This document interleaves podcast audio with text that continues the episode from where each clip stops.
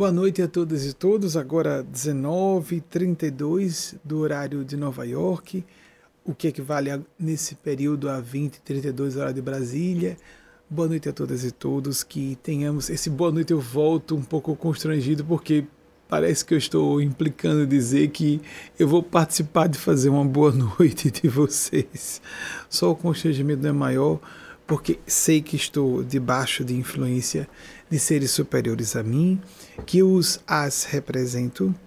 Já estou colocando o as, apesar de ter dito seres do masculino, porque há figuras femininas também no plano sublime que interferem nesse momento sobremaneira o espírito Eugênio Spazio. Queria responder rapidamente a Dani. Dani, interessante você falar coração valente, porque eu vejo você exatamente assim, extremamente corajosa. Daniela Costa, professora doutora em Direito Penal, ela é responsável por instaurar no Brasil uma cátedra de, na Universidade Federal de Sergipe, mas é a única nas federais, nas universidades federais de Sergipe, é a única em, na cátedra, a única que existe cátedra de justiça restaurativa, numa área importantíssima de reinserção de indivíduos à sociedade e no campo em particular, isso muito sumariamente, muito superficialmente falando, sobre a maneira relacionada a essa abordagem científica do direito pelo campo da criminologia a menores infratores, porque a situação não é tão simples assim, não é? O elemento do recorte racial, etc., e é, econômico, financeiro, a questão da aparofobia entra muito, o horror, o ódio, a fobia que se tem a pessoas ditas de classes inferiores. Então, o trabalho dela é de grande mérito. Informação que eu tenho é a única cátedra no país inteiro sobre o assunto, logo numa capital do Nordeste, a menor do, uh, do país. Nordeste, a menor capital do Nordeste e um, o estado menor do Brasil. Eu trouxe informação aqui na mão porque está variando e eu não vou gastar memória com informações que variam. Então, trouxe na mão, por escrito. Moda antiga, ó, papel, lápis, grafite. Em 2009, vocês devem se recordar que eclodiu aquela eh, pandemia da gripe, digo os mais velhos, as mais velhas, a pandemia da gripe suína do vírus H1N1. Recordam-se? As pessoas que estão aqui há mais tempo, Dani é uma dessas, que está aqui desde 2004, não ouviram eu fazer qualquer referência a perigo ou risco de nada sobre esse, essa pandemia nos ameaçar as vidas físicas de morte. É muito comum que alguns, algumas pessoas mais empolgadas com a sua função mediúnica apressem-se a gerar um clima de catastrofismo sem necessidade. Entretanto, no início do ano passado, no dia 25 de janeiro, eu vou exibir para vocês com o um propósito de depois tranquilizar as pessoas. Há um propósito de pacificar seus corações. Estamos fazendo a travessia de uma via crucis, justamente na Semana Santa, nesse domingo de Páscoa, de ressurreição de nosso Senhor Jesus, não importando como interpretemos esse fenômeno completamente fora do espectro da nossa ciência, ou mesmo conhecimento no sentido racional que possamos ter, atravessando uma via crucis de provação, maneira no Brasil, no campo não só sanitário, com essa pandemia desgovernada nesse momento, o aspecto econômico, social, político, militar, como se fosse um acúmulo de crises sobre crises. Então, por causa disso, estou trazendo a público. Está registrado, já foi trazido para o nosso grupo várias vezes. No dia 25 de janeiro, um vídeo de 10 segundos. No dia 25 de janeiro do ano passado, há 14 meses, portanto, quando havia 50 casos, apenas 50, eram 56 óbitos literalmente naquele dia, os grandes portais de comunicação, os veículos de imprensa mais confiáveis informavam que havia 56 óbitos. Alguns davam uma uma, um alarde maior de haver passado, havermos passado o número de 50, mas eram 56 óbitos os que apresentavam o um número mais preciso, lá naquela longínqua província da China. Então, nesse mesmo dia, numa, numa palestra fechada, vocês vão ver no vídeo, tem uma saletinha, tem outra saletinha geminada com pessoas que nem aparecem porque tem uma parede no meio em Aracaju, a cidade onde a Daniela é professora catedrática e várias amigas e amigos, porque o núcleo de nossa organização até esse ano era em Aracaju e agora está sendo transferido para Nova York. Estamos agora em Connecticut, mas estamos em transferência para o estado de Nova York, para ficarmos mais próximos da nova Roma, como diz Eugênia Spazia, mais próximos da sede nacional, sede mundial da ONU por razões inclusive místicas, espirituais. A ONU é o embrião de um governo mundial, um parlamento mundial. Nós precisamos sair dessa época de tribalismo civilizacional. Nós precisamos passar para uma época de confraternização universal. Não se trata mais de um ideal, mas de uma urgência de sobrevivência da nossa espécie humana sobre a superfície do orbe do planeta Terra. Muito bem. Era um grupo pequeno havia aquela saletinha, uma saleta geminada, e em mais três outros países, dentro do próprio Brasil, em mais algumas cidades, em mais outros três países, aqui nos Estados Unidos, no Canadá, na Inglaterra, algumas pessoas acompanhavam também. Era uma palestra fechada. Mas mesmo assim, aproximadamente, esse é um número que nós podemos verificar se precisássemos fazer um levantamento de testemunhas, de 150 pessoas aproximadamente. Não era muita gente acompanhando. Mas vejam, 150 testemunhas que acompanharam, inclusive registraram bem esse momento em suas próprias memórias pelo susto que tomaram. Porque as notícias pareciam uma, mais uma pandemia, né? como aquela 2009 do H1N1, a tal da gripe suína. Bem, vamos ver. Costumo com frequência, deixa eu vir para cá. Vocês se recordam quando em 2019 eu fui bastante firme publicamente, o mundo não vai se acabar em 2019. Isso depõe contra o fenômeno espiritual mediúnico. Figurões foram a público. Tenho certeza que foram bem intencionados, mas se equivocaram em fazer isso. Sempre uma data. Alguém especula que Chico Xavier afirmou que era uma data. Chico Xavier disse que se não houvesse uma guerra em grandes proporções até 2021, nós podíamos, aproximadamente 50 anos a partir de 71, nós entraríamos numa época de grande fertilidade, crescimento, prosperidade, felicidade para a humanidade. Mas nada do que foi dito.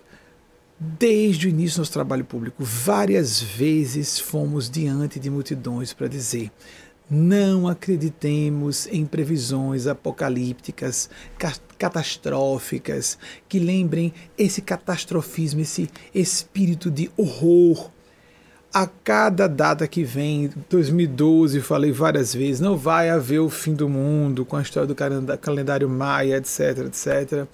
São, é, são encerramentos de ciclos. Aí termina uma data, em 99, falar de um tal de um planeta chupão. Gente, nesses termos, planeta chupão.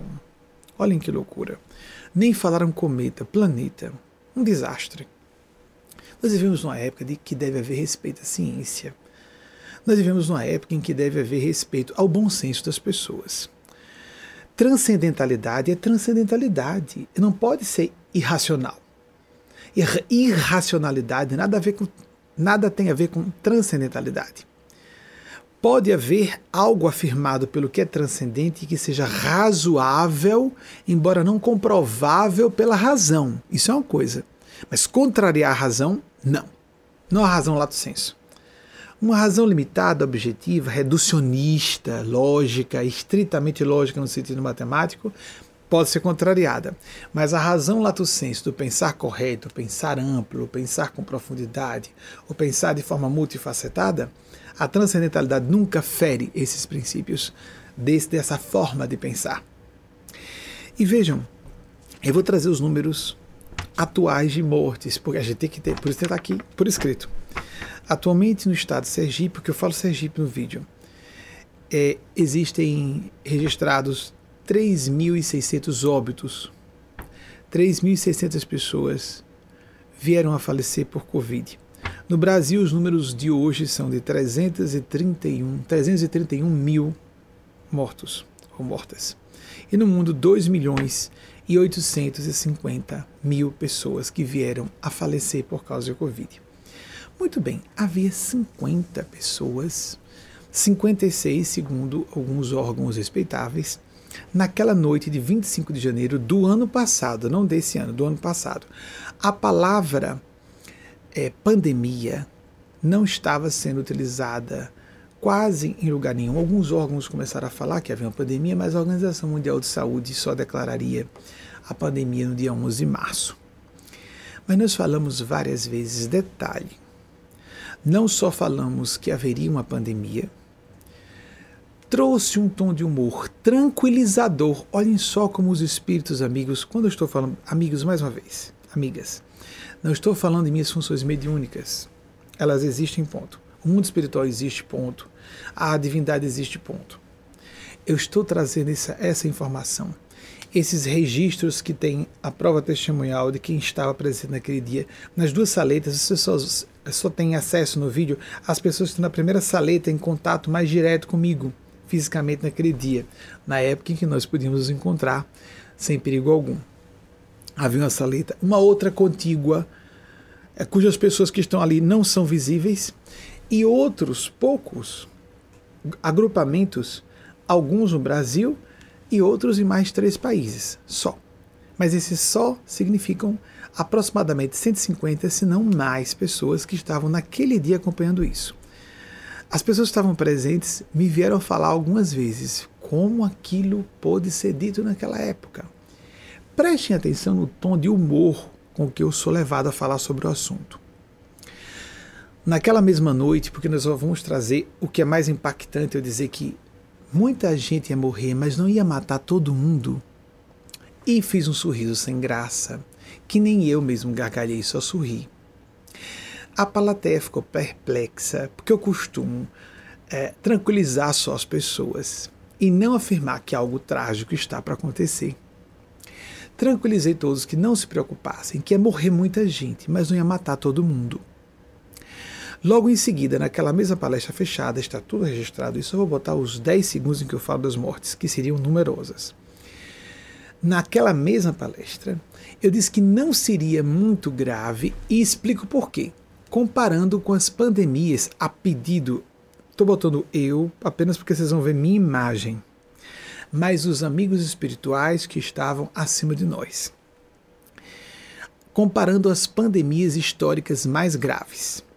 A que foi chamada de gripe espanhola, que não surgiu na Espanha coisa alguma, que surgiu aqui, surgiu aqui nos Estados Unidos, mas por uma questão de é, estratégia política internacional.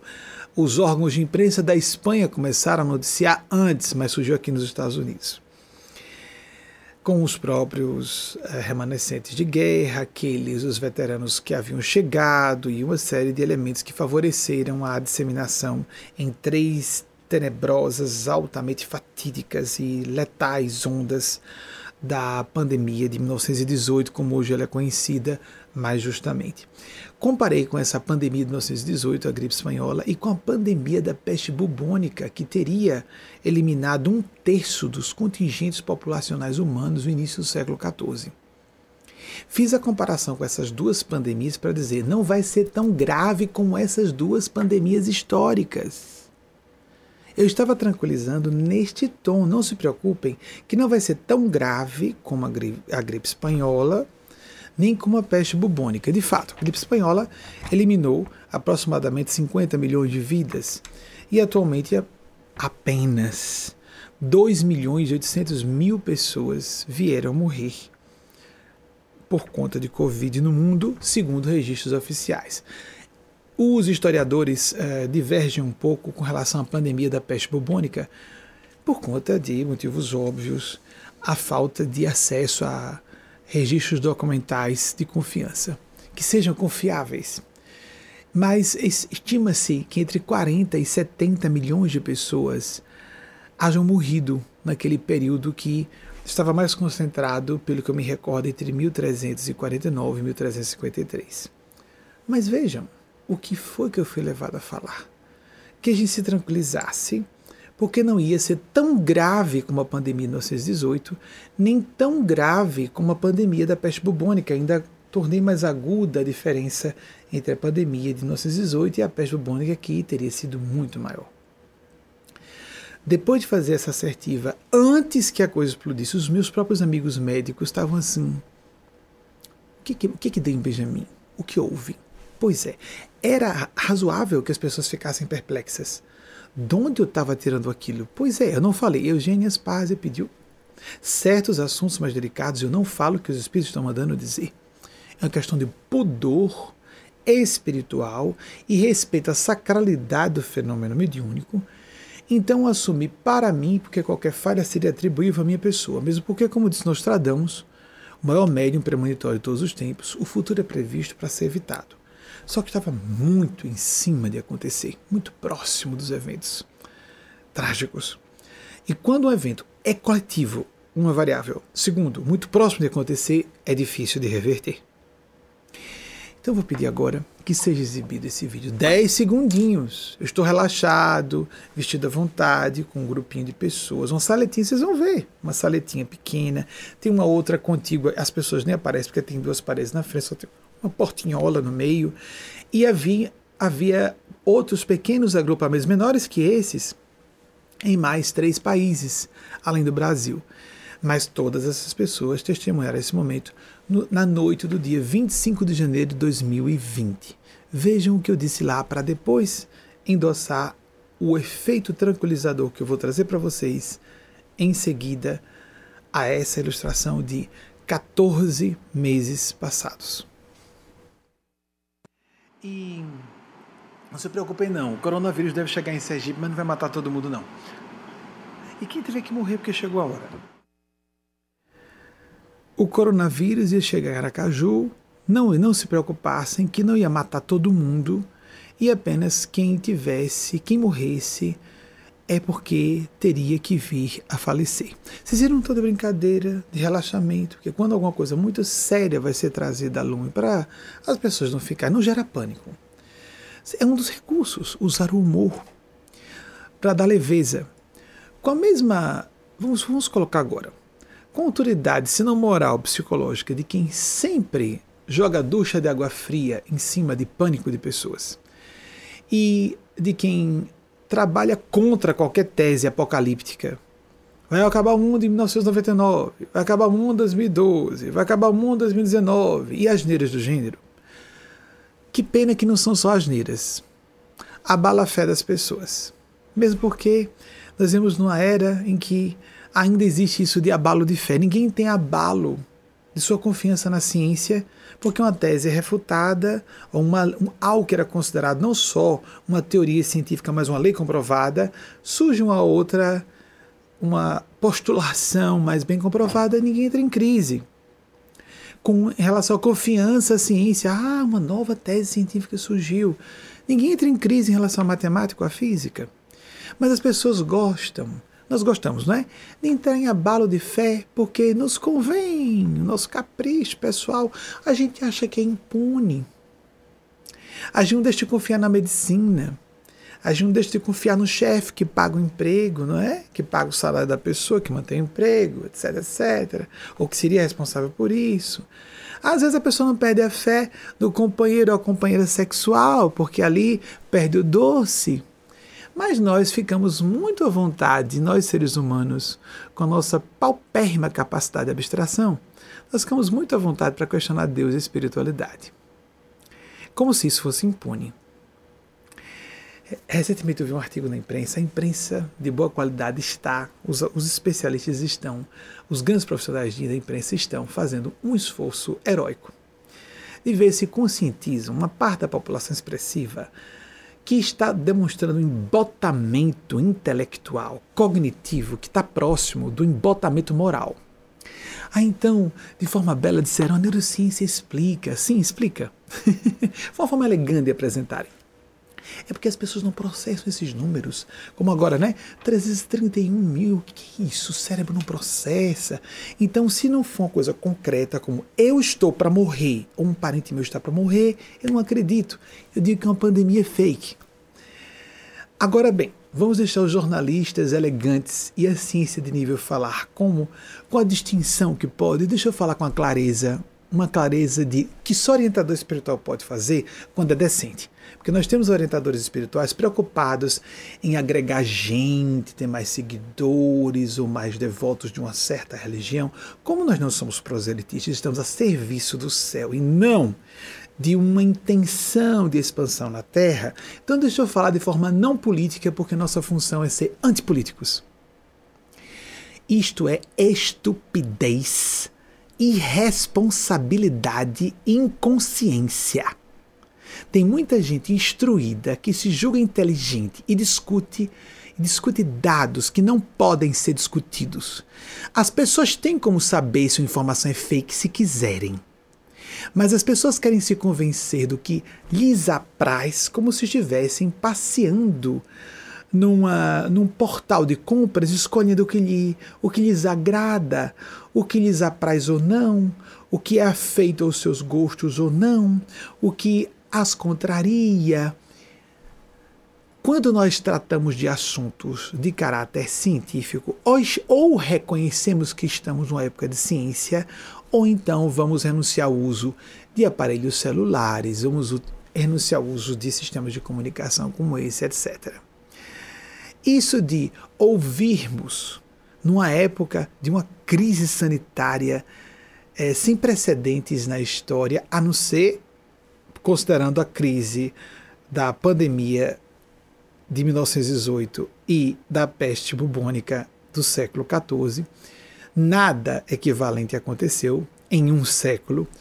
Ignorar isso é um sinal de como as pessoas são, estão dispostas a ficarem bitoladas, conversarem em seus grupelhos de afinidades diabólicas, porque nós não podemos dizer que são bichos, porque tem cérebro.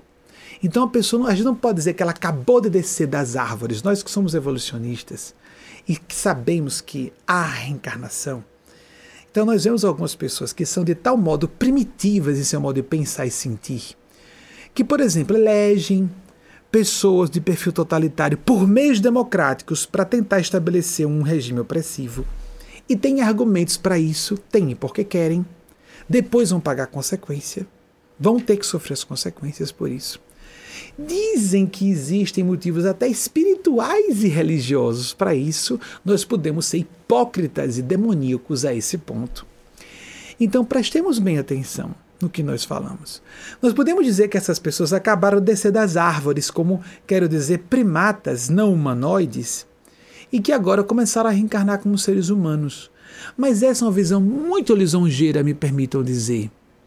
Porque isso, a pessoa que acabou de descer das árvores, o sujeito que acabou, ou a sujeita, me permitam flexionar para a feminilidade, que acabou de chegar à condição humana, não raciocina de forma articulada, não se mobiliza de forma egóica. Então, tem pessoas que não desceram das árvores, subiram dos infernos para reencarnar.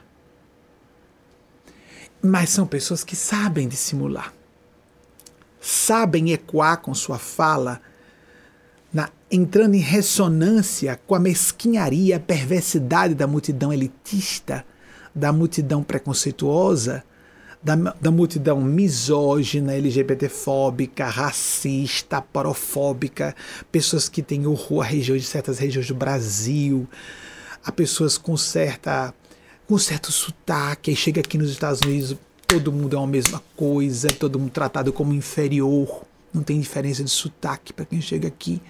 É sotaque, você fala o quê no Brasil? Espanhol, português, nem sabem de que região é. Por sinal, que aqui é a região de Nordeste dos Estados Unidos, New England, é a região mais nobre, mais tradicional, mais desenvolvida, etc, etc. As maiores universidades, as principais, existem grandes universidades nos Estados Unidos inteiros, mas as principais, mais tradicionais, estão nessa região, sobremaneira no estado de Massachusetts, aqui próximo. Então, lamentavelmente, nós temos um concerto infernal de pessoas que não são tão diabólicas assim, mas estão facilmente sendo gado de manobra em todas as áreas. No aspecto do sanitarismo, da pandemia, no aspecto político, querem criar tumulto no ambiente militar, etc. Então fiquemos atentos, atentas, abramos os nossos olhos, provemos a nós mesmos que somos inteligentes. Não dá para ainda ver essa conversa de pandemia fake, não. Eu vou passar duas semanazinhas aqui em quarentena, se contrair o coronavírus, e uma senhora, por exemplo, entre, entre zilhões de exemplos, mas as pessoas não se convencem porque não feriu a própria pele. Não é? Então estão sendo manipuladas por forças tenebrosas que insinuam que elas serão beneficiadas e elas serão as primeiras prejudicadas. Pessoas em pânico nas UTIs que conseguem chegar à UTI dizendo: contaminei a família inteira. Tarde demais não conseguiu se convencer antes. A ciência não foi suficiente. Epidemiologistas, infectologistas vindo a público, organizações internacionais sérias como a Organização Mundial de Saúde vindo a público inúmeras vezes alertando por mais de um ano. E ainda há pessoas e é, pessoas colocadas em posição de poder e pessoas que não estão no poder apoiando essas pessoas, trabalhando contra a sobrevivência física. Nós acreditamos na imortalidade da alma. Contra o bem-estar social, o equilíbrio das instituições cada vez mais fragilizadas por esses ataques sistemáticos de gênios das trevas, usando seus marionetes, seus fantoches, que presumem que se beneficiarão se beneficiarão por pouco tempo e, quer acreditem ou não, pagarão preço medonho. Não adianta pertencer a esse ou aquele partido de doutrina religiosa, porque doutrinas religiosas não são proprietárias de Deus nem das leis universais que regem a vida. Muito pelo contrário. Representantes religiosos que não estão de acordo com a grandeza dos princípios que deveriam esposar, sincera profundamente, e isso refletido em seu comportamento, vão pagar contas caríssimas. Já estão agora e vão pagar, nem fazem ideia o que está por vir. Quer acreditem, quer não, porque essas leis existem. Ponto. Alguns são ateus disfarçados e religiosos. São psicopatas cínicos disfarçados de líderes religiosos. São impérios econômicos disfarçados de religião. Mas essas pessoas não fazem ideia, porque não importa importa que elas não acreditem, elas vão pagar um preço que não fazem ideia. Mas para você que me ouve, alerte-se. Não acredite porque foi agradável ouvir por um momento. Preste atenção, aguce o seu senso crítico. Não suavize, aguce o seu senso crítico. Quando você vir alguém muito inflamado, para ser uma ira do bem ou ira sagrada como de Jesus com o chicote na mão, tem que ter autoridade moral para isso ou está canalizando alguém com autoridade moral para isso. Normalmente, essas pessoas de fala agitada ou mansa que reverberam preconceitos, que falam em nome de pessoas que seriam do bem. Será que estão falando em nome de pessoas que seriam do bem? Essas pessoas estão fazendo bem? O que, que a vida pública dessas pessoas diz? O que, que a vida privada dessas pessoas diz? Abramos os nossos olhos, sejamos mesmo inteligentes. Porque ou estamos descendo das árvores para poder vivermos o negacionismo sobre vacinas, terraplanistas. O que, que existe hoje? O império da presunção. Gente despreparada, desinformada. Eu gosto, aceito. Eu resolvi não acreditar, não existe. O império da presunção, o império da ignorância vestida de soberba. Portanto, o, vamos, nós estamos vivendo uma sociedade de pessoas bitoladas, medíocres e perversas. Há um percentual da população, mais ou menos um terço, um quinto da população, no Brasil, nos Estados Unidos também, na população da Terra. O Brasil e os Estados Unidos foram representativos do que está acontecendo na Terra, mas esse pessoal está com seus dias contados. Repito, me permitam. Quer acreditem, quer não.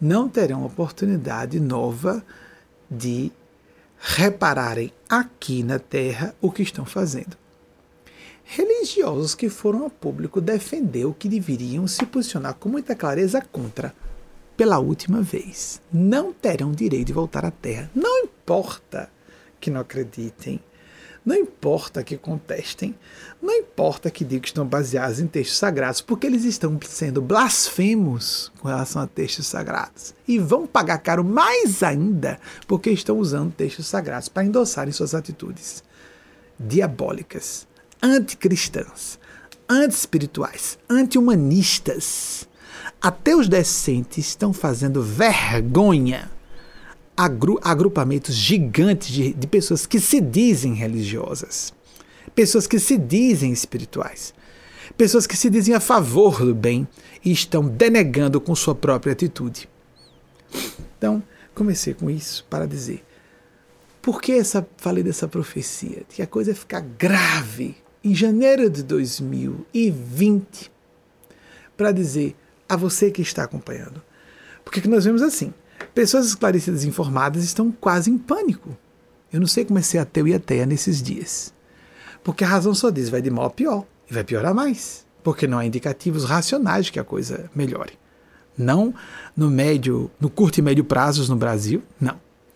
Então, queria dizer a vocês, em nome das forças que eu represento, e esses agentes celestes que eu represento, ai de mim se não admitir isso, dar esse testemunho publicamente. Eu sei o que significa nos dias de hoje a gente dizer isso. Fora das religiões, fora das convenções, fora das tradições. Eu sei o que significa. Não é nada que me embelece a imagem pública. Mas estou falando para as pessoas que estão abertas e que ouvem isso e que vão ficar muito confortadas. É minha função. Não está para agradar uma multidão, mas para servir a uma minoria. Há um bom tempo sabemos que não estamos num trabalho popular porque a população, de modo geral, não acompanha o que me parece óbvio, o que para uma elite mais esclarecida parece mais do que óbvio, gritante ululante. Mas as pessoas escolheram ficar bisonhas e se lançar no precipício. Cegos condutores de cegos, como disse nosso Senhor Jesus, cairão todos no barranco, no abismo. Estamos vendo pessoas se lançando como porcos do abismo há muito tempo porcos e porcas. Não primitivos, não acabaram de descer das árvores, não. Subiram ao reencarnar de regiões infernais porque não são pessoas tolas, mas ficam com distúrbios cognitivos, porque elas aceitam a parte da realidade e bloqueiam outra. Não dá para a pessoa dizer que não está, não tem acesso, não tem condições de processar a informação que recebe da boa imprensa. Raramente começa a trazer algum tema. Achei que ia falar rapidinho, minhas falas são todas no método da espontaneidade, para deixar realmente que os espíritos se manifestem. Achei que é só dizer esses dados e dizer tranquilizem-se, vai passar essa travessia é dolorosa, mas vai passar. Não acredito que no curto prazo, no médio e no longo prazo. O artigo aqui fiz referência na semana passada, de janeiro de 2016, falava que o Brasil se assemelhava à Alemanha nazista, à Alemanha de Hitler dos anos 1930. Em 2018, muitas vozes apareceram fazendo comentários semelhantes. Mas eu falei em janeiro de 2016, não fui eu eu quis assumir como meu para não afetar, é opinião minha, opinião minha. Janeiro de 2016 está no nosso site, quem quiser ver. Semelhanças entre Brasil e Alemanha nazista dos anos 1930. Assim como falei, atenção! Atacar tudo agora, dizer que nada presta, vai fazer com que algo pior suma o lugar. Foi o que aconteceu. Mas agora que está tudo de mal a pior, me permitam dizer como essa pessoa que não gosta de defender teses catastróficas, nada de catastrofismo, nada de pânico. Tranquilizem-se. Agora estamos na hora da fé, no momento que lhe é próprio. Emmanuel Chico Xavier disse certa vez que quando tudo parece obscuro e perdido, surge o momento da fé. Acreditar que está tudo bem, porque as coisas estão dando certo, mas o que, que há de fé aí? Existe um domínio profundo da realidade nós podemos ter um domínio profundo, como o Dani falou, um piso fundamental da espiritualidade que ela associa à nossa organização, movimento, ou o plano mais alto de consciência, de supraordenação, de supraconsciência, que está vendo tudo. Nós estamos sendo observados, observadas. Fique em paz. Esse é o momento de você extrair lições disso aí. O que, que você pode aprender nesse processo? O que, que individualmente, a que você individualmente está sendo chamado, chamada a assimilar de lições. Não só coletivamente estamos aprendendo, individualmente também é lógico. Deus não erra. Nós, seres humanos, temos uma autorização de agir errado até um ponto, mas ao tal do basta bíblico, quando a divina providência, as autoridades que a representam, resolverem essas forças em nome de Deus, botarem o dedo no suspiro, vamos colocar esses termos mais vernaculares, expressão mais vernacular. Despenca tudo, o castelo de cartas ou castelo de areia desmonta-se assim, da noite para o dia. Pode não ser tão rápido, eu não acredito que será a curto prazo. Mas a médio e longo prazos estamos no universo com, su com supervisão superior há gênios celestes, há civilizações superiores. Quer as pessoas riam disso ou não, estamos sendo observados por seres com muito mais poder do que qualquer coisa que se possa imaginar na Terra. Ficção científica, imagem, uh, uh, cinematografia infanto-juvenil de super-heróis, isso tudo é bobagem, bobagem. Nosso Senhor Jesus, com aquele fenômeno da ressurreição, que nós não temos ainda acesso, como foi dito na nota de TB, nós não temos ainda acesso, que falei para ela e depois foi publicado no nosso site hoje, que nós não temos ainda acesso pela nossa ciência a compreender o que foi, trouxe uma representação, como ele mesmo disse, no futuro aconteceria mais, fareis mais do que eu, fareis o que faço e muito mais. Ele apenas deu início a uma nova era não em nome das religiões convencionais que o representam e muitas vezes denegam pela atitude, por suas políticas, por, por, suas, por seus discursos, vão contra exatamente o que Jesus dizia: ficar a favor dos párias, ficar a favor das minorias, exercitar e propor o perdão e inclusão de todas as pessoas. Elas, algumas doutrinas cristãs são exatamente o contrário do que Jesus diz propõe exatamente o inverso do que Jesus propôs. Abramos os olhos porque Jesus antecipou que haveria falsos cristos e falsos profetas, como falsas igrejas nós vemos. Não, vou repetir, não diminua o seu senso crítico. Aumente. Não acredite em ninguém. O Siddhartha Gautama Buda disse que, você, que nós não deveríamos acreditar em nada, porque há um texto escrito que endossa, um grande avatar falou. Ele até disse: não acredite nem no que o próprio Buda esteja falando, acredite em sua experiência. O espírito Eugênio Spazia, certa vez sobre isso, comentou: interessante que Buda tenha chamado a atenção para experiência. Porque quando a gente fala seguir, com frequência que falamos seguir a própria consciência, mas é muito comum as pessoas confundirem sua consciência com a, a educação moralista que ela recebeu com as convenções da sociedade retrógrada em que vive, com seu gosto pessoal. A minha consciência que pede, coisa nenhuma, é ego disfarçado de consciência. Mas a experiência que traz frutos do bem e que indica que a pessoa sente a bem-aventurança, aquela sensação de paz, de sentimento de dever cumprido, e não de agitação e preocupação de estar com a razão contra todas as evidências. Teve o orgulho ferido, então tem que estar contra quem feriu o orgulho mas ela está com orgulho ferido porque ela está com orgulho à frente do coração. Ela está com gosto pessoal, capricho pessoal acima da razão, da consciência. Ela está se inclinando à psicopatia, está se inclinando a atitudes demoníacas ou diabólicas, não importando como se entenda o que estamos falando. De que forma estendamos a semântica dessas palavras, o que é diabólico, o que é demoníaco. Que podíamos mais chamar a atenção é que em latim diabolus, palavra que dá origem a diabólico, significa separação. O tal do princípio da separatividade que foi muito combatido pelo físico que se tem na semana passada, David Bohm, 1917, 1992. Nossa, falei muito, era só para dar esses dados. Falei muito na primeira pessoa singular, não é? Não esperava que falasse tanto, mas para tranquilizá-los, tranquilizá-las, mas faça a sua parte em buscar ter fé na cruzar os braços e esperar que a coisa aconteça. Eu estou falando em público. Estou aqui me expondo a ajudar aquelas pessoas que estejam dispostas a ouvir. Porque não vai convencer ninguém. Ninguém convence ninguém de coisa alguma. Se uma quantidade como essa, de uma chacina, de uma carnificina semelhante a uma guerra de longo curso no Brasil, não está convencendo muita gente, por aí a gente tira que as pessoas que estão bitoladas e doutrinadas hipnotizadas por suas, por suas alucinações, os pesadelos morais, que estão alucinadas por forças da desagregação, forças do caos, forças do mal.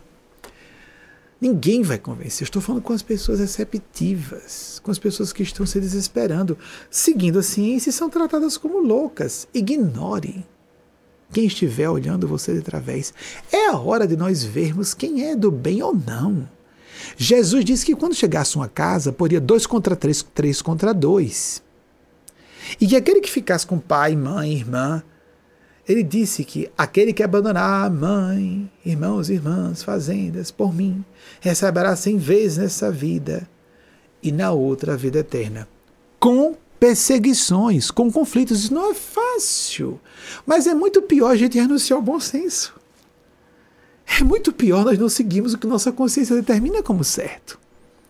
Estamos avisando quase forma vã, não é completamente vã, não, que tem pessoas que estão acompanhando e, meu Deus, foi dito isso antes. Meu Deus, foi falado. E aqui acontece uma série de fenômenos estranhos que dão uma, um respaldo de origem celeste, porque nós não podemos provocar isso, nem ninguém pode forjar isso. Próprio de quando seres do plano maior, não mérito ou crédito da minha pessoa, que sou tão humano como qualquer outra pessoa, mas o respaldo só apenas uma pessoa tentando cumprir seus deveres, suas responsabilidades. Mas esses seres, quando querem que uma fala seja mais ouvida, realizem prodígios em torno dessa fala, para que fique testificado. Atenção para você sem juízo, para você querendo ter razão a qualquer custo, e não porque viu que a razão está por ali. Ouça a seu próprio benefício, para você não resvalar na direção do abismo infernal, de onde não sairá tão facilmente, não mesmo. Porque quando começamos uma rota de eventos em nossas vidas, o tal do ponto de não retorno, o tipping point, isso não é simples ser revertido coletivamente, mas também não individualmente, coletivamente é mais grave. Que nós não tenhamos entrado numa uma situação semelhante à Alemanha nazista dos anos 1930, porque a Alemanha teve que se despedaçar pedra sobre pedra até a morte do Führer, quando as duas forças da Rússia e dos Estados Unidos chegaram às portas do bunker de Hitler em Berlim. Que nós temos um pouco de consciência, que nós temos um pouco de inteligência, não de querer estar com razão por querer estar com razão. Isso é infantil, isso não é lúcido. E também isso não é espiritual nem cristão, lógico. Falamos bastante.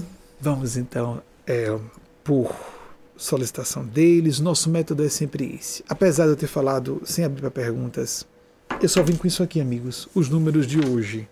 E trazer esse vídeo para tranquilizar vocês, dizendo, assim como eu disse lá, que ia crescer, mas não vai ser o que aconteceu com a gripe espanhola, chamada pandemia de 1918 não vão morrer 50 milhões de pessoas. Foi isso que nós afirmamos na época. Tranquilizem-se, vai morrer muita gente. Na época, todo mundo ficou perplexo. O que é isso?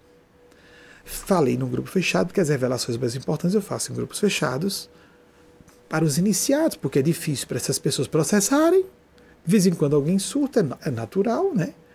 É difícil processar. Como é que é, menino? Vai surgir uma pandemia, vai morrer muita gente aqui. Qual sinal havia? Naquela época, de modo nenhum, não, tá tudo bem. Falei com alguns amigos médicos, vamos ver o que, eles estão sendo. Ah, tá, tá tudo legal, tá tudo bem. Até que esses próprios amigos médicos estavam sofrendo horrores nas frentes de batalha. Eles não tinham como saber. Era, era, era de criar estupefação, realmente.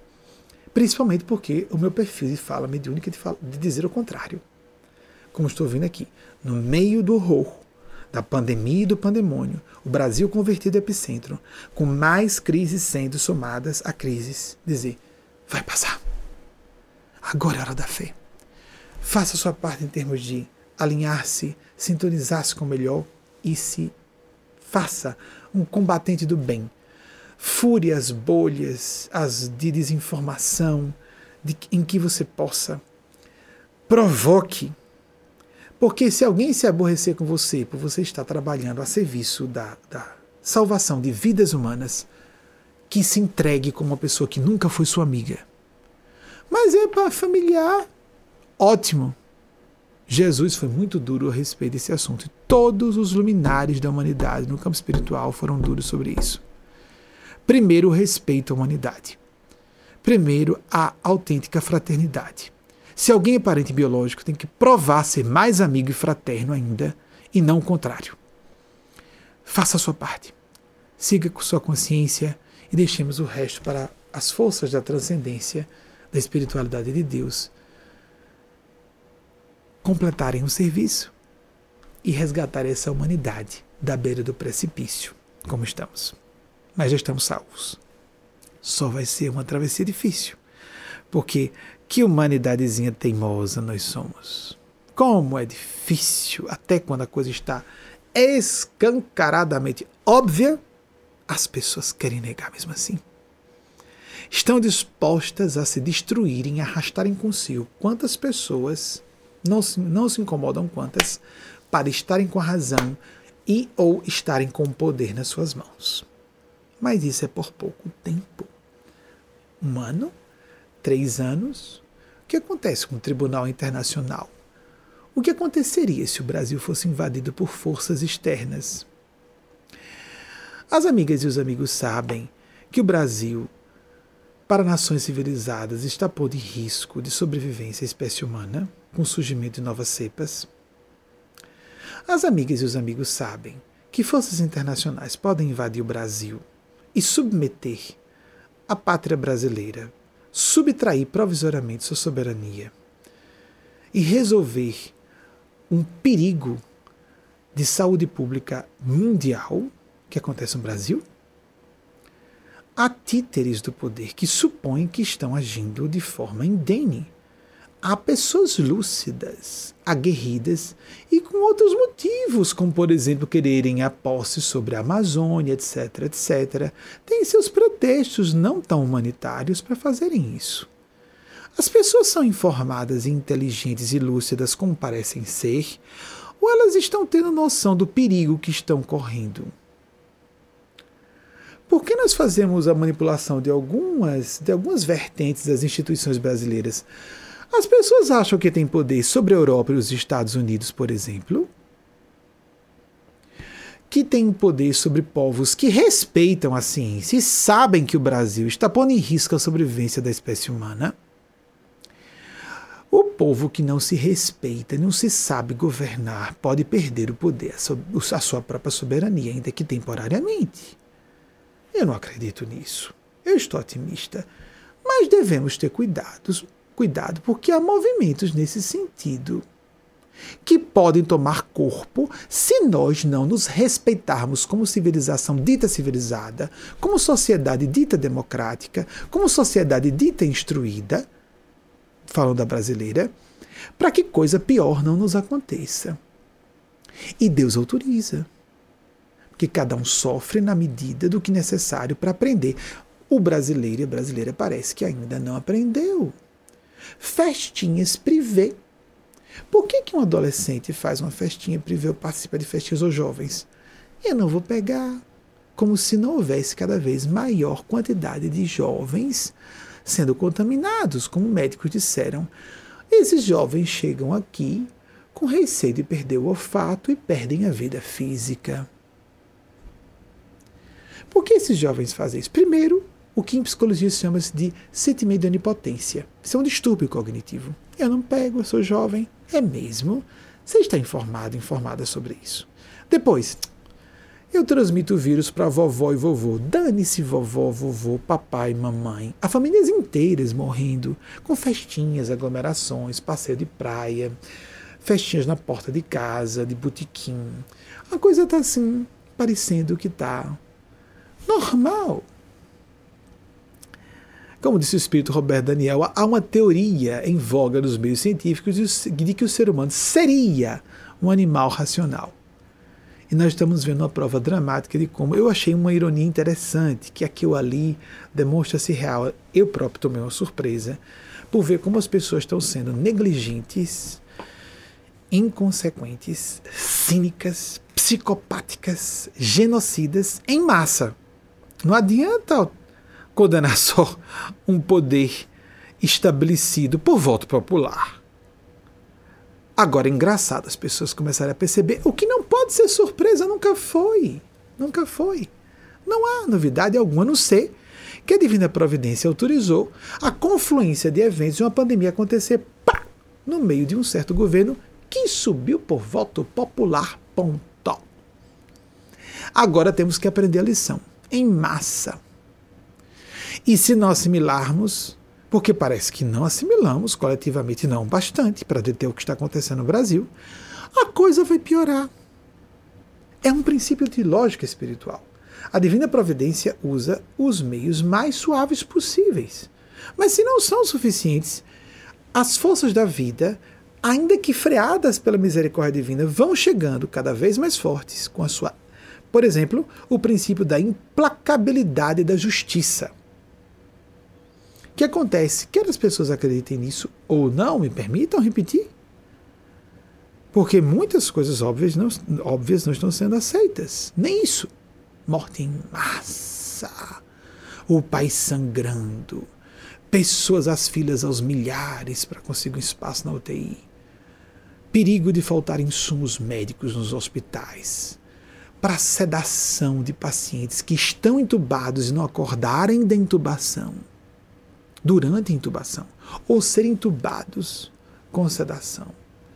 É um estado pavoroso, parece uma série um pesadelo enquanto estamos acordados, acordadas. É uma distopia tornada realidade. Acho que falei isso no domingo passado. Esse não foi numa das palestras fechadas. Bem, quando se fala de utopia ou distopia, parece aquela coisa difícil de ocorrer, mas está concretizada e piorando. Vamos acordar quando? Não esperar que alguém no poder acorde. Tem muita gente com poder que está agindo assim. Vamos aguardar, vamos esperar. Esperar o quê? Aguardar o quê? Quem tem poder na mão deve agir com rapidez. Esperar o quê? Deixa eu repetir aqui. É um númerozinho, né? 331 mil mortes hoje, só no Brasil. Estamos uma média de 3 mil mortos por dia. Quantas guerras tem esse número de óbitos por dia? Estamos conversando com médicos, médicas e profissionais de saúde que trabalham em UTIs. Estamos com autoridades científicas e sanitárias, de, ou de infectologia, ou de epidemiologia, o que seja, nos postos de comando para orientarem, estabelecerem os critérios de emergência, distribuição, algo como elementar, oxigênio, elementos de sedação, substâncias de sedação, qualquer coisa assim, considerada indiscutivelmente urgente. Um lockdown para impedir que nas próximas três semanas ou um mês a coisa esteja muito pior do que está agora. Os números de hoje representam o que estava sendo feito há três semanas ou um mês. E muitas autoridades municipais, estaduais e a federal não estão vendo isso. Ou não querem ver porque não estão ligando. Mas não tem a porta de alguém que não vá bater a desgraça. Ah, mas eu dou um jeitinho, pego um jato. É mesmo, vai chegar um momento. Vou repetir. As pessoas que estão se julgando muito espertas têm noção de que mundo gracioso de anjos em que vivemos? Deixa eu olhar aqui para vocês. Vivemos um mundo de anjos. Estamos vendo em que mundo vivemos, não é? Alguém está convencido que as pessoas são muito altruísticas, só pensam no bem do próximo, se colocam em último lugar. Tem gente que não se coloca em último lugar nem em relação aos filhos e filhas. É comum isso aí. Se não vivemos no mundo de anjos, dá para me acompanharem nisso aí ou é difícil me acompanharem? Você acha que vive no mundo de anjos? Eu tô aqui nessa posição de poder. Está mesmo? Nesse mundo de anjos, o que vocês acham que está acontecendo nos bastidores? Da política norte-americana, da política europeia, o que está sendo falado entre grandes governantes nesse momento a respeito do Brasil? O que, que vocês especulam, já que estamos no mundo de anjos? Que por uma questão de respeito humanitário não vão invadir o Brasil, se necessário?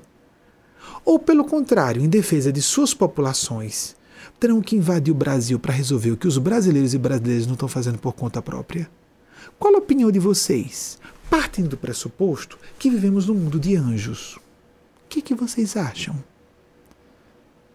Nesse mundo em que Adolf Hitler fez a gracinha que fez com o poder militar, que era o maior do mundo na época, e foi arrebentado com a Alemanha, que foi pulverizada até as portas do seu bunker.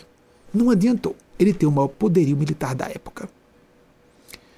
O que vocês acham que pode acontecer com o Brasil? Com cepas surgindo novas, uma em pós outras, como se fosse uma brincadeira de laboratório para o apocalipse sanitário dessa espécie sobre a Terra. Vocês acham que a população europeia, ou a população norte-americana, ou a população japonesa, ou a população chinesa, ou os governantes desses países são tão ingênuos ou tão angelicais como acontece no Brasil, ou o contrário, e se não forem anjos? E se forem pessoas pensando no seu próprio bem e no bem de suas populações? E se houver ideal e respeito à humanidade, sobrevivência da humanidade, o que pode acontecer com o Brasil se o Brasil não tomar pé de agir como deve? Não só para salvar sua população, mas para salvar o planeta. Que, que vocês acham? Qual a opinião de vocês sobre isso? Chegou a hora de nós mostrarmos que pensamos um pouquinho além de um palmo à frente do nariz. Tem muita gente, sente-me de onipotência. Cheguei aqui, aqui chego, daqui ninguém me tira. É mesmo? Alguém está lendo história? Alguém já leu história? Vou lembrar. Você se lembra de Adolf Hitler? É muito fácil na história a gente ver, em retrospectiva, que aquela besta, aquele gênio das trevas, que representava outros gênios das trevas muito piores que ele, que sangraram a humanidade quanto quiseram até que chegasse o fim daquela época. As pessoas esquecem que Hitler era o homem mais poderoso da Terra na época, se considerarmos o poderio militar alemão, apenas esse aspecto. E o que foi que aconteceu com ele?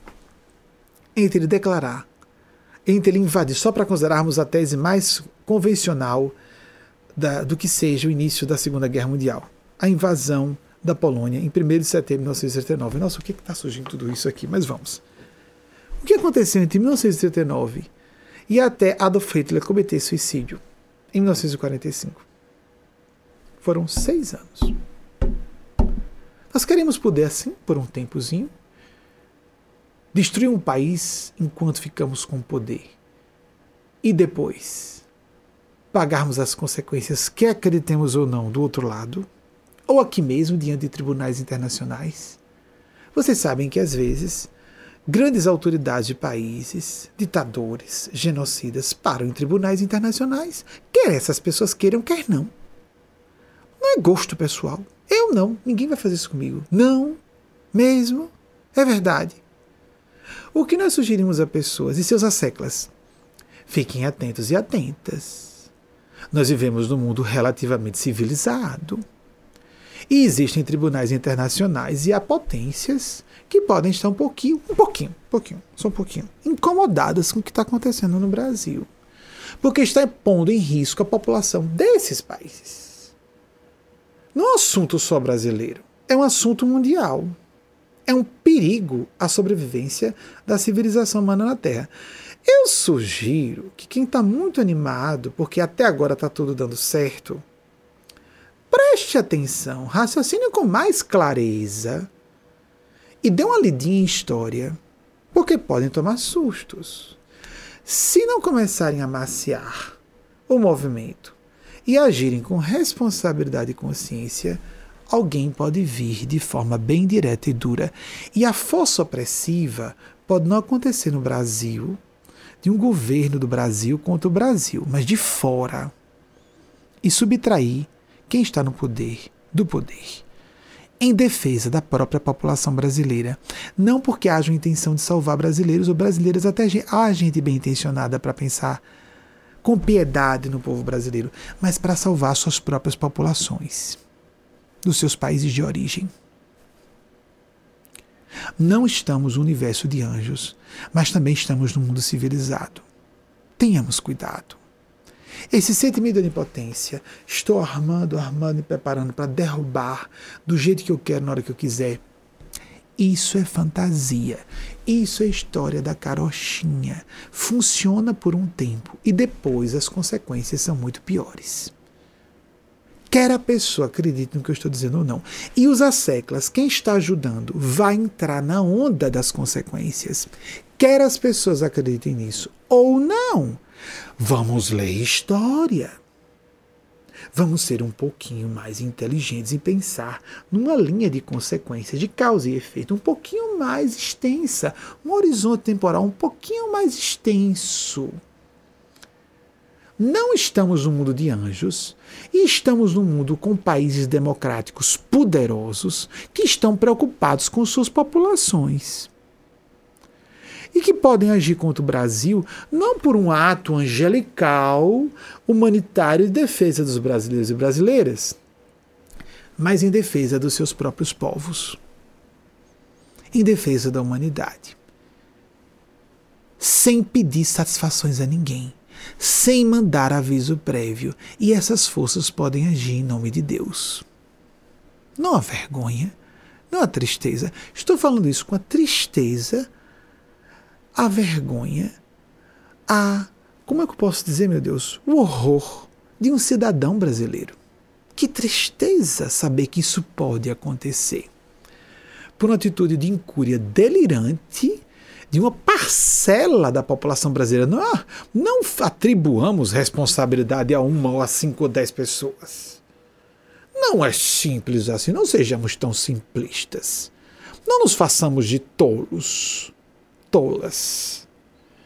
Há uma parcela da população concordando com isso e vai pagar o preço junto, que só consegue acordar quando vai tentar buscar uma UTI e não consegue. Ou quando descobre que metade da família está infectada e morrendo. Mas não chegou na porta de casa ainda. Não está acontecendo um pandemônio político suficiente no Brasil para que os poderios, o que, está, o, o que há de estabelecido como poderio oposto, vamos colocar assim livremente, se insurja e resolva a parada. Ainda não, não é? Não foi suficiente, né? Não, não. Pois então continuemos achando que é insuficiente. Deixa eu vir para cá a gente aqui nos Estados Unidos e na Europa e na China que não ach estão achando isso insuficiente não o que está acontecendo no Brasil. Abramos os olhos. Abramos os olhos. Esse sentimento de onipotência, eu posso fazer o que eu quiser. Daqui não sai, daqui ninguém me tira. E quem quiser que se arrebente, vira-se contra a pessoa. Porque não estamos mais num ambiente tribal, como no passado, que um títere poderia ficar no poder quanto quisesse, do jeito que quisesse, com o apoio da população. Com o apoio da população. Os governos representam os povos que governam. No mínimo, um percentual expressivo da população. Sem atitudes de vítima, hajamos nos coloquemos em sintonia realmente com o que é o bom senso, porque ateus e ateias conscientes concordam, reverberam o que eu estou dizendo com muito gosto. E quem é espiritualista ou religioso deveria concordar muito mais. Porque se não concordam com o que até ateus e ateias concordam, é porque são demônios e demônias. São aqueles sepulcros caiados a quem Jesus fez referência que estavam no poderio máximo de Israel daquela época, que nos representa a todos como humanidade, não é o povo de Israel, é a humanidade porca que nós somos. Que usamos o poder a benefício próprio de nossos filhos e filhas e de comparsas do crime. Chegou a hora de revertermos esse quadro antes que seja tarde demais para o Brasil, não para o mundo. Dá para acompanhar o que eu estou dizendo? Ou alguém vai se fazer de tolo? Pior para si, não para quem está do lado do bem. acho que terminei. Que terminaram. Eu só vim para dar esses números.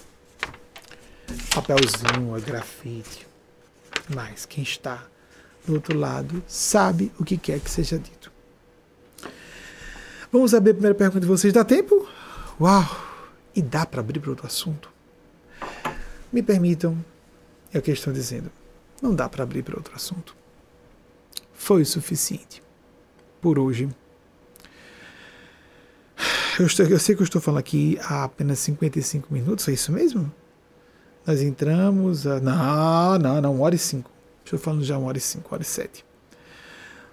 Eu sei que há perguntas, há uma equipe selecionando perguntas, eu venho aqui aberto para receber o que for, de acordo com a provocação de vocês.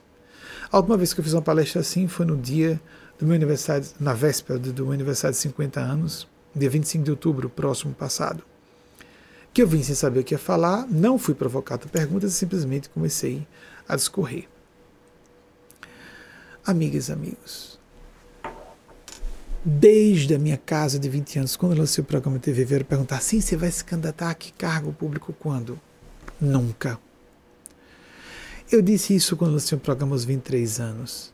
Eu estou com 50, sou velho de guerra, já me conheço, não tenho a menor pretensão política, não sou partidário desse ou daquele agrupamento, é, partido político, que for. Lamentavelmente no Brasil nós não temos tradição política para haver partidos sólidos, coerentes. Há um deles que é próximo disso. Mas não sou componente dessas hostes. Acho que fizeram um grande bem no meio da tradição de corrupção nacional, que é em todos os partidos. É uma vergonha, mas é um fato. Não tenho pretensões políticas, não estou defendendo nenhum candidato eventual, zero. Eu estou pedindo na condição, solicitando, que é isso mesmo, um pedido. Nosso livre-arbítrio. Deus não invade nosso livre-arbítrio. E eu sou apenas um representante da espiritualidade que é representando a divindade. Que nós pensemos de modo mais lúcido. Usemos o nosso discernimento e o nosso livre-arbítrio de modo mais claro, de modo mais prático que tenhamos um egoísmo mais inteligente, nós chamamos de egoísmo lúcido. Pense direito nas consequências dos seus atos, porque chega um momento que vai voltar-se contra você próprio e você mesma. A função espiritual é de adentrar em momentos de crise que não sejam específica, restritamente falando, no sentido estrito senso. Espiritualidade é só falar, mediunidade, espiritualidade, Deus. Mas espiritualidade, no amplo sentido, é tudo e está em tudo. Sem nenhuma comparação com minha pessoa, mas só para dar exemplos históricos. Martin Luther King era um pastor evangélico e fez uma marcha política histórica pelos direitos civis. Até hoje, o que ele fez é gritantemente atual, o que é uma vergonha mundial. A mesma coisa, talvez não tão claramente, do Mahatma Gandhi. Pessoas que sejam orientadoras espirituais responsáveis mesmo, conscientes mesmo, e alinhadas com o céu mesmo, agem em momentos de crise. Não silenciam. Porque quem silencia está preocupado com a conveniência do seu grupo, do apoio que receba, e vão pagar um preço muito alto por isso. Quer acreditem, quer não. Essa ilusão de impunidade. Eu respeito o chefe, a autoridade constituída, eu respeito até a esposa para não negar o, meu, o doce do sexo para mim, né? Mas eu acho, ah, Deus não existe, então. E começamos a dizer nossas blasfêmias à vontade. Há consequências, amigas e amigos. Eu sou um estudioso do assunto há quase 40 anos. Comecei a me interessar lendo. Espiritualidade sempre gostei. Tem um perfil, a vivência espiritual de sempre. Mas estudando o assunto, no início da minha adolescência. Então, tenho pelo menos 37 anos que eu leio sobre o assunto. E comecei logo, olhem só com que não parece religião. Aos 12 anos, lendo O Mito da Caverna de Platão. E fiquei assustado, me senti embotado. Eu tenho um distúrbio. Achei que estava com uma enfermidade no cérebro e pedi a meus pais que me levassem para me tratar, porque eu estava com um problema cérebro, porque eu li o mito da caverna de Platão e não entendi. Eu estava com 12 anos. Depois eu ri, claro, né? Comecei a ler sobre o assunto, sistematicamente, fenômenos paranormais. Primeiro, eu acreditei que, apesar de querer que existisse o mundo espiritual, não, não deve existir. É porque a gente gosta. Imaginar que é imortal, mas, mas deixar de acreditar em Deus. David Bohm, que eu citei há pouco, é o grande físico, que participou do projeto Manhattan, da criação da primeira bomba atômica, as duas primeiras, né? Nagasaki, a de Hiroshima e Nagasaki. Ele falava da interconectividade, a totalidade indivisa. E foi um escândalo para a época, mas há uma prova muito clara da existência disso no princípio da não localidade revelado pela física de subpartículas existe uma comunicação de importante distância entre duas subpartículas que, quando altera-se o sentido ou spin de uma delas, a outra imediatamente altera, é informada sem que haja nenhuma comunicação espaço-temporal, porque ela é mais veloz do que a luz, é automática. Logo, existe um pano de fundo, um domínio mais profundo da realidade que nos conecta a todas e todos paradoxalmente continuamos existindo como indivíduos. Deus existe, amigas, amigos. A espiritualidade existe, amigas, amigos. Eu fui um contestador, principalmente porque eu gostava do assunto. Li quem era contra no correr de anos, amigas, amigos, e sou médio ostensivo, e dizer, ah, porque você vê então acredita. Eu, por experiência minha e de outras pessoas, quando nós vemos e ouvimos com clareza, começamos a suspeitar que estamos com distúrbio mental. Não aumenta a convicção por termos essa experiência. É quando amadurecemos o campo da consciência, da meditação, da oração, que vamos respeitar os fenômenos mediúnicos e paranormais no bojo. Porque os fenômenos paranormais podem ser explicados como epifenômenos da neurofisiologia do próprio cérebro. Que os fenômenos paranormais existem, existem. Mas as evidências também de que Deus e espiritualidade existem são acachapantes. E há muita gente usando o nome de Deus, da espiritualidade, a benefício próprio, ainda que seja o benefício de uma imagem de líder inquestionável, impecável, admirável, e as multidões aplaudindo. Uma justiça muito severa aguarda essas pessoas seja para ter o aplauso da multidão, usando a seu bel prazer, maltratando, enlouquecendo pessoas como a comunidade LGBT. Seja para obter fortuna ou para atingir o poder, quem usa Deus para isso não faz ideia da justiça que o que a aguarda. Quer acredite, quer não. Pode ser cínica essa pessoa de gargalhar, embolar gargalhando. Não tem importância. É pior para ela. Porque se a pessoa reage assim, ela continua fazendo disso pior enquanto não é detida. E o acúmulo do karma, da justiça que a aguarda, aumenta. E se demora é porque ela não tem merecimento de sofrer logo as consequências. Pessoas do bem mal saem um milímetro da linha são repreendidas porque merecem, não é um castigo, é um alerta. Para a pessoa acertar mais e errar menos. Para você que está nos ouvindo. Que a maior parte das pessoas que nos ouvem já são, não estão mais com o establishment, não estão com o sistema. Não compactou com isso. Nem com, as, com o que a maior parte do mainstream, a, a, a, parte mais central e poderosa das religiões, das doutrinas religiosas dizem, das doutrinas, das doutrinas políticas ou científicas dizem, a doutrinas científicas, porque tem gente que tem a prova de que Deus não existe. Eu queria saber que prova é essa, porque não se pode provar o que não, o que não existe, só se pode provar o que existe. É um princípio elementar do pensar correto. Não se prova a inexistência de alguma coisa, só se prova a existência de alguma coisa.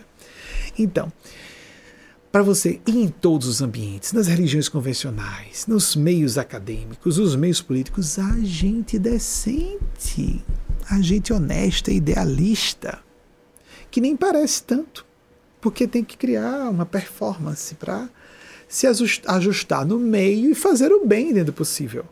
Essa fala muito escancarada que eu faço aqui representa muita gente de bem que apenas não traz a público, mas tem essa agenda de fazer o bem de acordo com o poder que consiga alcançar.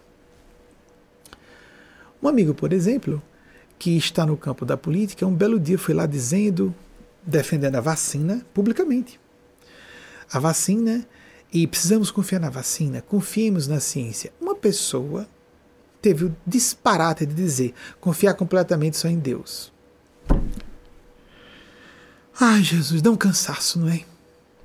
Esse amigo só respondeu sim, fulana, ou dizendo o nome da pessoa. Confiar em Deus acima de tudo. Ele, que gentileza dele, não é? Deus amiguinha, amiguinha, Deus colocou a ciência na Terra em nome dele próprio, ou dela, porque Deus não tem gênero. Deus colocou a razão e o livre-arbítrio em nossos corações, a serviço dela e dele também. E se você não quer aceitar a ciência ou a vacina, não escove os dentes, não use celular, não use roupa, porque existe tecnologia até na, na tessitura do, da roupa que você usa. Vá para a caverna. Vá para a selva. Esqueça a ciência, esqueça a tecnologia. Não negue só a vacina, negue tudo. Não use celular. Não use nenhum idioma, porque isso vai no campo da ciência e da razão. Para que línguas? Para que se comunicar com as pessoas? Para que tomar banho? Para que usar remédio analgésico dor? De jeito nenhum. Apodreça seus dentes e morra de dor. Não diga uma asneira desse tamanho.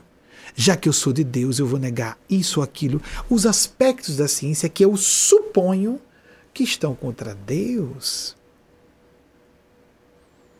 Raciocine um pouquinho mais profundamente. Cuidado para você não falar em nome do diabo. Tem pessoas que estão dizendo, estão falando em nome de Jesus, estão falando em nome do inimigo de Jesus. Estão ouvindo muito bem o que eu estou dizendo? Porque eu sei quem eu represento. Há pessoas e líderes religiosos que estão usando o nome de Jesus estão representando as forças contrárias a Jesus, enquanto eles próprios não acreditam nem mesmo em Jesus, nem no diabo.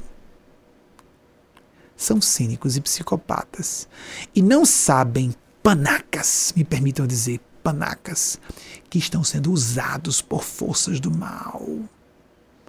Os gênios do mal existem estão usando pessoas cínicas e psicopáticas que acham que podem usar a, a boa fé de gente simples, sugarem dinheiro e poder, o que for dessas pessoas, para terem dinheiro e poder, e que não vão dar contas disso. E vão dar. Preste atenção em sua fala pseudo-religiosa, você que frequenta essa ou aquela igreja, ou se diz cristão ou cristã, porque muitas pessoas estão falando em nome de Jesus. Jesus era a favor de todas as minorias. E diante de um religioso disse que uma prostituta estava perdoada por muito amar, e o religioso estava condenado. Cuidado que há muitas falas religiosas que são de religião mesmo, satânica. Como Jesus diz, cuidado com quem diz Jesus, o Cristo está ali. O Cristo está lá, porque haverá muitos falsos cristos e falsos profetas. Abra o olho. Cuidado com a pretensão de superioridade dos meus religiosos, que eu estou acima da ciência, estou acima de tudo. Ninguém está acima de nada. Só Deus, mas Deus mesmo. Não quem usa a palavra Deus, a palavra religião, a palavra cristianismo e o nome sagrado Nosso Senhor Jesus no dia de sua ressurreição para benefício pessoal e de grupo. Isso é óbvio para adolescentes relativamente inteligentes. Não precisa de muita inteligência para perceber isso. Muito bom mocismo, muita voz doce, ou então vozes inflamadas para intimidar inimigos e, na verdade, são pessoas que estão preocupadas só com ganho pessoal. Não escondemos nossa sintonia nem nossa energia dos seres do plano sublime. Embora muitas dessas pessoas não acreditem em coisa nenhuma, também não importa. A lei da gravidade, amiga, amigo, não vai deixar de existir porque você não acredite. Lance-se de um edifício que você vai perceber seu corpo despedaçado ao se chocar com o solo lá embaixo. E há leis espirituais assim. Quer as pessoas se agradem disso, ou que se lhe apraz, ou se apraz a alguém, a um grupo ouvir isso ou não, não faz a menor diferença Ponto. E as consequências virão. Ponto. Reticências. Porque essas consequências estão bem no plural. E numa dimensão. E numa variedade. E numa extensão no tempo. Que seria de criar horror. É de a gente ter pena dessas pessoas. Só não conseguimos nos deter a falar isso por piedade, porque há muito mais gente sofrendo por causa da incúria e do cinismo psicopático de muita gente que está no poder no Brasil. Não só uma pessoa, não só uma pessoa. Que Nossa Senhora, Nosso Senhor Jesus e o grande anjo, atenção com o que eu disse. Atenção porque não disse por mim. Atenção quer você acredite ou não, Deus e a espiritualidade existem. Atenção! Cuidado como você internamente vai interpretar e como você vai aplicar na sua vida. Cuidado! A justiça divina existe. Existe a misericórdia de Deus. Mas tão infinita é a misericórdia como, paradoxalmente, tão infinita é a justiça de Deus. Raciocine com mais clareza. Prova a si mesmo, a si mesmo que de fato é inteligente. E se porte como tal, porque você está parecendo suicida enquanto se julga levando a melhor. Que nosso Senhor, Senhor Jesus, nesse domingo de Páscoa, que representa o ressurgimento da morte do mal, das viciações, do preconceito, de todas as abominações em nome de Deus. Que esse Jesus humanitário, defensor de párias, ressurja dos nossos corações tortuosos, mirrados, empenados e mal sintonizados, para que nos emparelhemos de fato com as forças do bem. Humanismo, civilidade, espiritualidade, divindade. Assim seja.